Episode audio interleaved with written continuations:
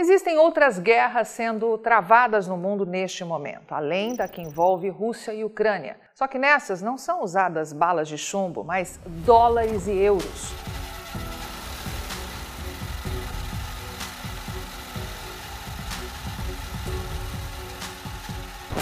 Você se lembra da notícia de que a Fertilizantes Eringer anunciou a conclusão da venda do seu controle acionário para a Eurochem, empresa russa sediada na Suíça, o que colocou as ações da companhia em alta, certo?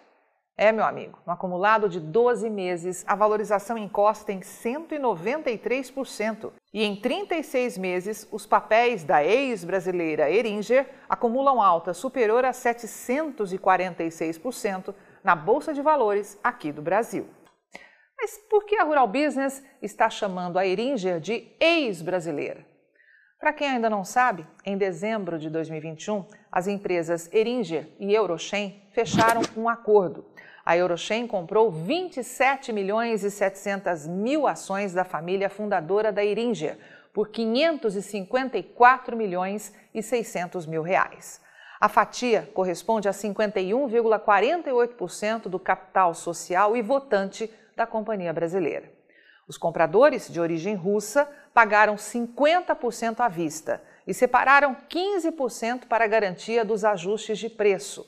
Outros 35% foram retidos como garantia contra possíveis indenizações a serem pagas pelos vendedores à Eurochem. Com a mudança de comando, a diretoria e membros do conselho de administração serão indicados pela Eurochem.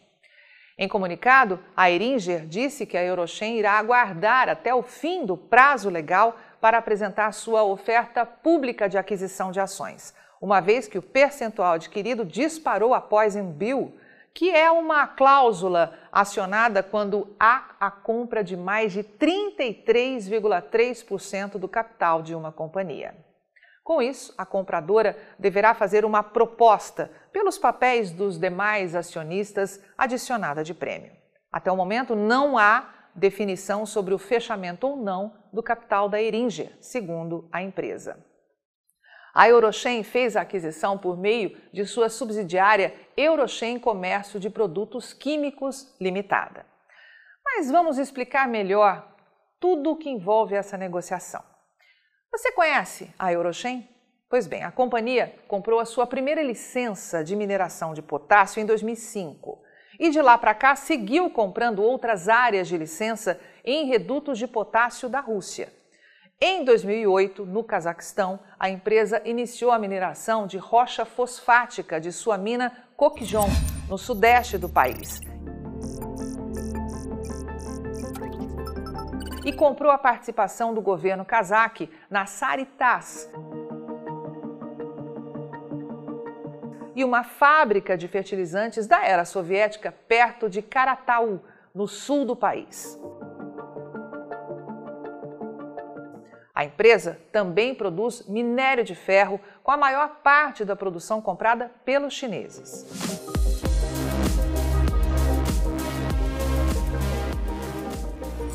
Em 2012, a Eurochem adquiriu uma fábrica importantíssima da BASF, na Antuérpia, por 930 milhões de dólares.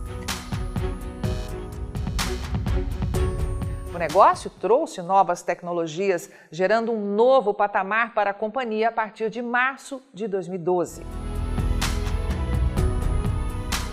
Em 2013, a Eurochem estabeleceu uma joint venture com a produtora chinesa de fertilizantes Migal, para aumentar a sua presença na Ásia, produzindo fertilizantes complexos sem nitrato de potássio e sem cloreto. A planta de amônia de 1 bilhão de dólares em Kingisepp, na Rússia, inaugurada em junho de 2019, tem capacidade de produção de 1 milhão de toneladas por ano, o que garante à Eurochem autossuficiência total em amônia. Em agosto de 2021, a Eurochem fechou um acordo de 410 milhões de dólares com a empresa química norueguesa Yara International para assumir o projeto de fosfato Serra do Salitre, com 350 milhões de toneladas de depósito no estado de Minas Gerais, no Brasil, que tem previsão de iniciar a produção até 2023. E, finalmente, em dezembro de 2021, a Eurochem anunciou a compra de 51,48% das ações da distribuidora brasileira de fertilizantes Eringer. Quem está no comando dessa gigante chamada Eurochem é o russo Andrei Melnichenko. Ele é o principal acionista da Eurochem Group e da SUEC, um grupo voltado para a produção de energia proveniente do carvão, ocupando nas duas companhias o posto de presidente do Comitê de Estratégia. Andrei Melnichenko também é conhecido por ser um dos homens mais ricos do mundo. Segundo a lista da Forbes 2021, o empresário tem uma fortuna estimada em 17 bilhões e 900 milhões de dólares, o que o coloca na 49ª posição do ranking. Mas por que a Rural Business decidiu dedicar esse quinto capítulo da série Os Segredos do Agro para falar de uma empresa russa que vem investindo bilhões de dólares para conquistar o sotaque mineiro? Como única agência independente, provedora de informações estratégicas para o agronegócio e investidores do mundo, a nossa missão é te mostrar, mais uma vez, que quando o assunto é produção de alimentos, o mundo tem os seus olhos voltados para um único lugar: o Brasil. Não são apenas os chineses que estão tentando comprar esse fazendão verde, amarelo e azul anil, meu amigo. É o mundo. E nos dói ver o quanto o agronegócio brasileiro ainda perde de dinheiro acreditando em informação plantada na mídia para levar as nossas riquezas na promoção. E como muitos ainda não percebem que por trás do discurso climático sistêmico contra o governo estão, na verdade, bilhões e bilhões de dólares e euros buscando explorar e faturar em terras brasileiras. Há 31 anos, investigando o mercado de lupa, este é o maior objetivo aqui da Rural Business. Levar informação profissional e diária a quem opera direta ou indiretamente com o seu caixa ligado à agricultura e à pecuária, para que verdades sejam reveladas e desmistificadas e os brasileiros conheçam o país que de fato tem nas mãos. Este Brasil é um gigante, não só pelo potencial de matar a fome de boa parte da população mundial, mas por garantir o nosso consumo interno que a cada dia se torna mais pujante. Você sabia que o Brasil tem o terceiro maior consumo de milho do planeta, atrás apenas da China e dos Estados Unidos? E que, mesmo sendo o segundo no ranking mundial de exportação, deixa mais de 60% do milho que produz para abastecer o seu mercado interno?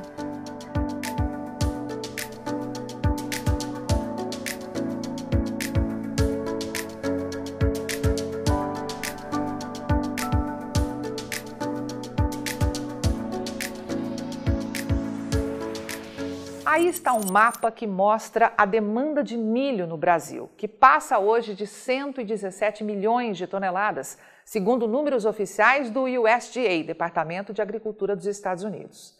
Veja em vermelho que 44 milhões e 500 mil toneladas devem ser destinadas à exportação, algo que, mesmo sendo recorde dos recordes, representa somente 38% desse bolo. O restante, em verde, equivalente a 62% do total, confirma que 73 milhões de toneladas de milho devem ser consumidas dentro do Brasil nesta temporada 2021-22, o que, pasme você, representa o 23º aumento consecutivo. Sim, são 23 anos ininterruptos de crescimento. Realidade que só foi possível em razão de altos investimentos que transformaram os campos do Brasil numa máquina de produzir alimento.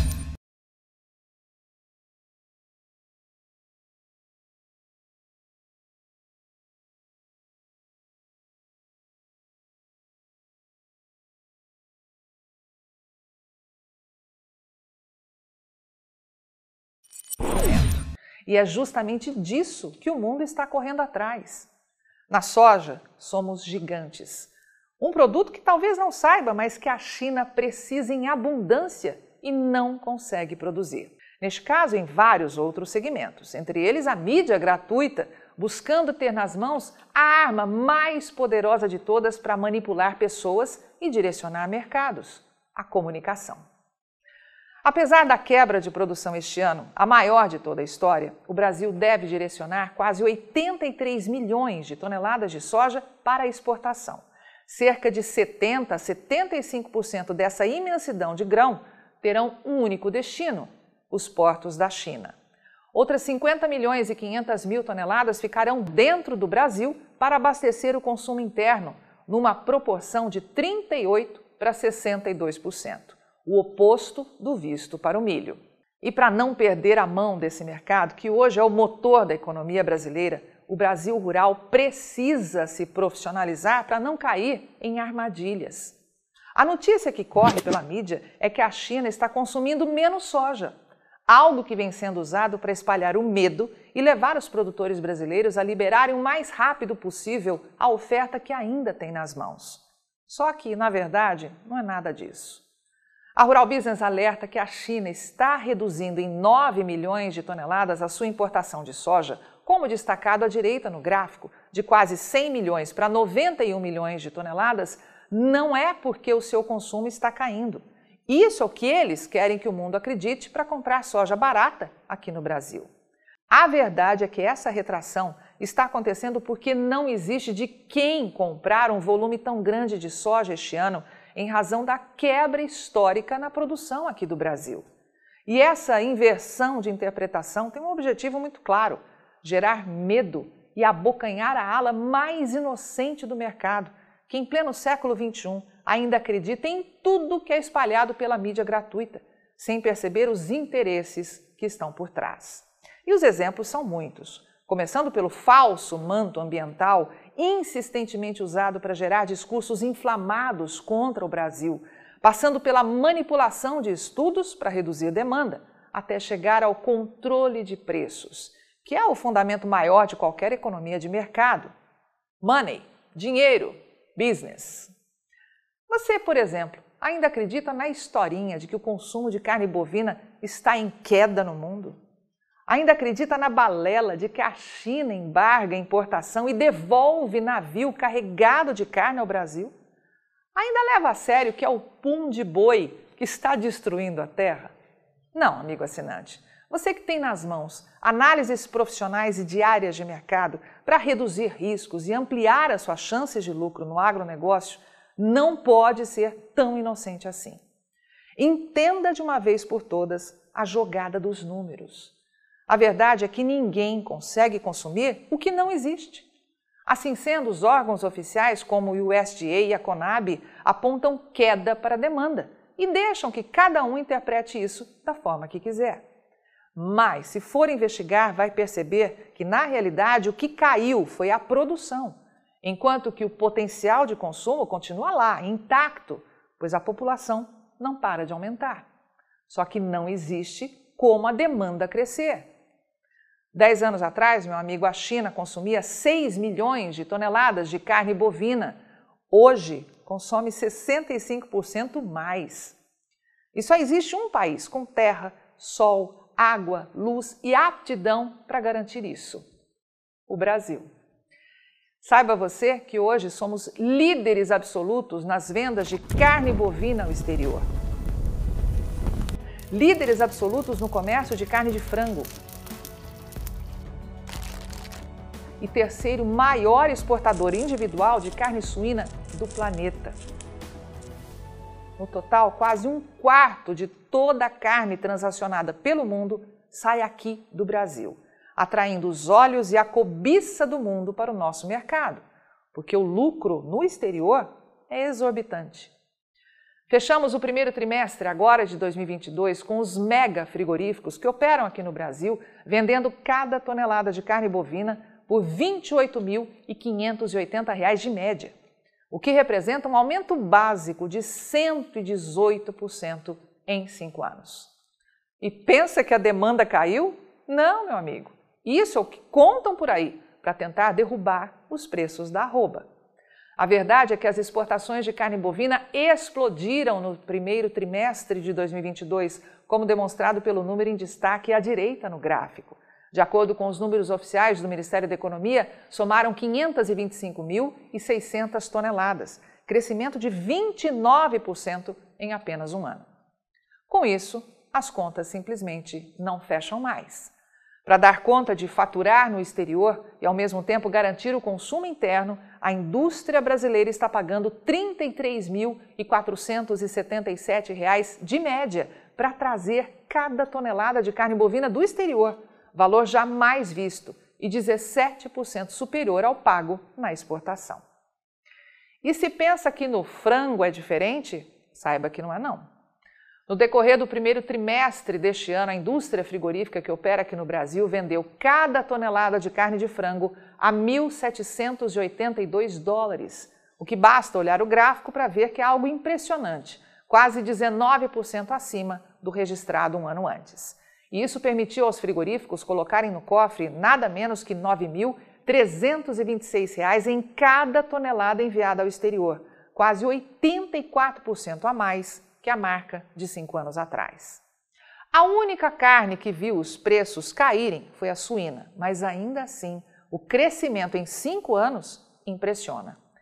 Cada tonelada foi negociada nos primeiros três meses de 2022 a uma média de R$ 11.055, 14,5% abaixo do recorde do ano passado, mas em compensação quase 66% acima da marca de cinco anos atrás, quando era vendida por R$ 6.663, como demonstrado à esquerda no gráfico.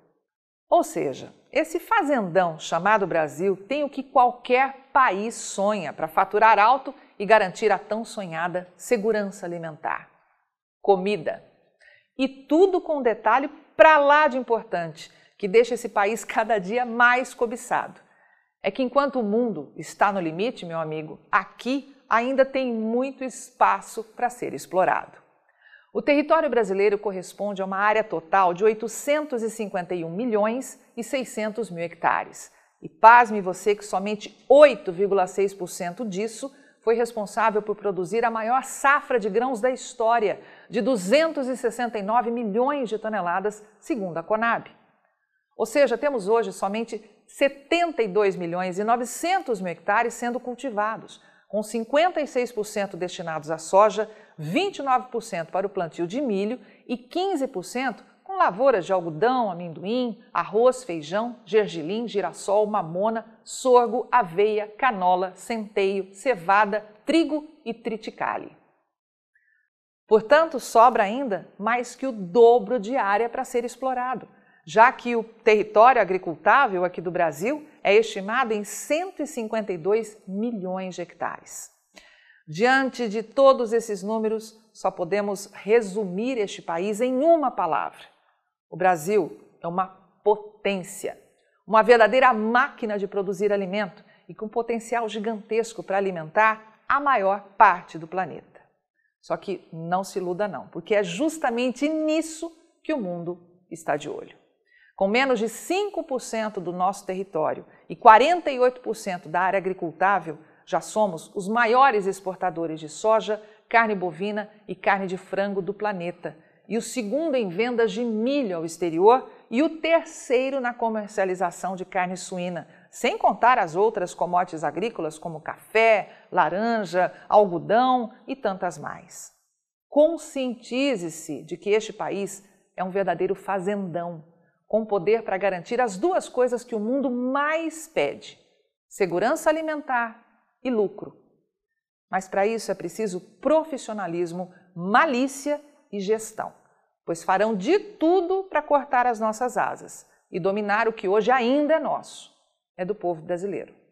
A russa Eurochem, empresas chinesas e europeias, neste momento Milhares de empresas estrangeiras estão de olho neste fazendão. O mundo quer controlar a maior fábrica de alimentos do planeta. E esta fábrica de comida se chama Brasil. Avante, agronegócio do Brasil, mais do que nunca, só com informação profissional e investigativa de mercado é que vamos conseguir sobreviver.